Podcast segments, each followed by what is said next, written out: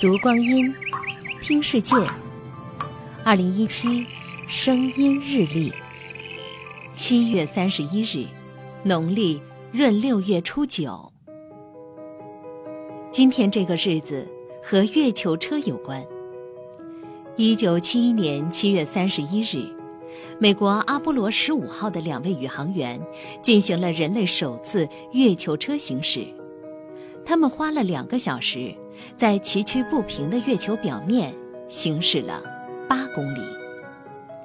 四十五年后，另一辆月球车又向我们道嗨别。，这次真的是晚安喽。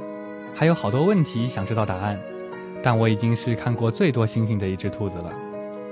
这是我国第一辆月球车“玉兔号”休眠前发出的最后一条微博。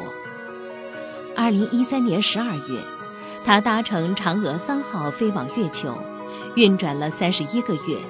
他的拟人微博在此期间赢得了七十万的粉丝。在到达月球后的第四十二天，玉兔号经历了一次制动异常。啊，我坏掉了！万千网友为此牵肠挂肚。十九天之后，兔子醒来，一句“有人在吗”的问候，竟然引发了十一万的转发。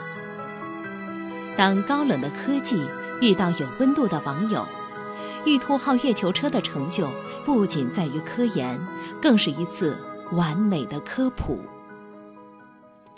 小兔子休眠了，但网友说：“立足大地，仰望星空，终究有一天，我们还会再相遇。”二零一七，声音日历。